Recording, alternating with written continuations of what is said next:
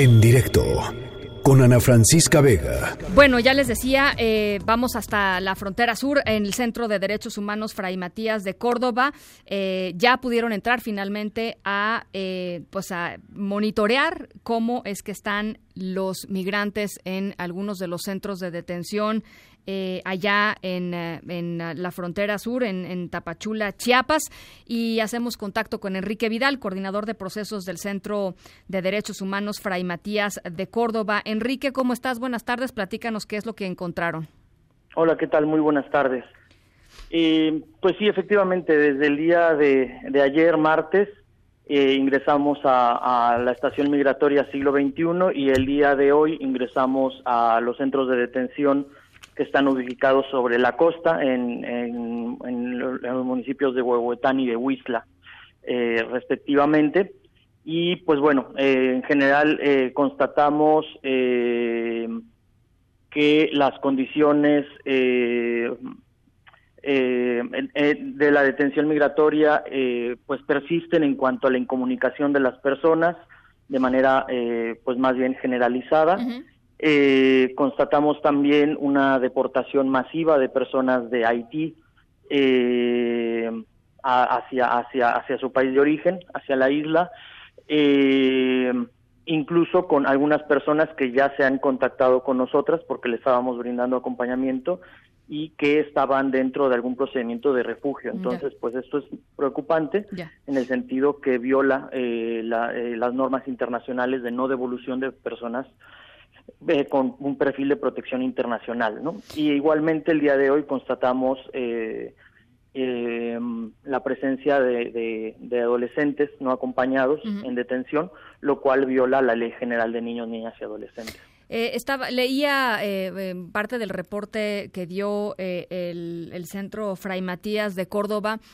hay niños también, ¿no? Niños y bebés, niños, bebés y adolescentes. Esto es claramente violatorio a la, legislación. Pues, la, presencia de cualquier eh, menor, de edad, de cualquier niño, niña, adolescente, viola la ley general de niños, niñas y adolescentes, además de los estándares internacionales, y nos preocupa, eh, pues, principalmente las la, condiciones de salud de los bebés y de las bebés que están pues con una mayor vulnerabilidad e igualmente de los adolescentes no acompañados. Eh, ¿Cómo? ¿Por qué, ¿por qué les preocupa el tema de salud? ¿Qué notaron algo en particular? Sí, bueno, esto es una constante desde hace muchos años. Constatamos eh, problemas eh, de salud en la piel, gastrointestinales eh, y algunas algunos bebés con, con fiebres.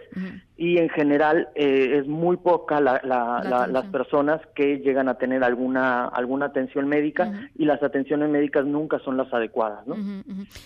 nunca hay una alimentación especializada o adecuada para los bebés y las bebés.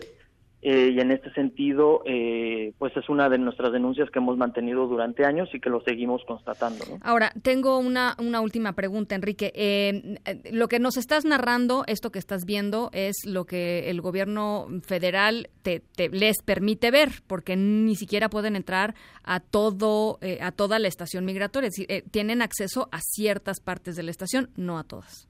De hecho, no podemos ingresar a ninguno de los módulos de la estación migratoria sino que únicamente podemos eh, eh, mandar llamar a, algunas personas que previamente sabemos que están ahí dentro, en detención, generalmente porque las familias nos solicitan este tipo de acompañamientos, eh, y únicamente nosotras ingresamos a un cubículo de derechos humanos que no nos permite tener ningún contacto, pues ni visual, ni auditivo, ni, ni poder tomar algún registro audiovisual de estas condiciones y esto pues eh, pues preserva un estado de, de indefensión, de impunidad eh, y claro pues también el caldo de cultivo para la corrupción que sigue existiendo dentro del instituto y que ha sido pues una de las batallas anunciadas por este nuevo gobierno y que pareciera que, que se ha desdibujado ¿no? en los últimos meses, en el, en el segundo semestre del año pasado y persiste en este.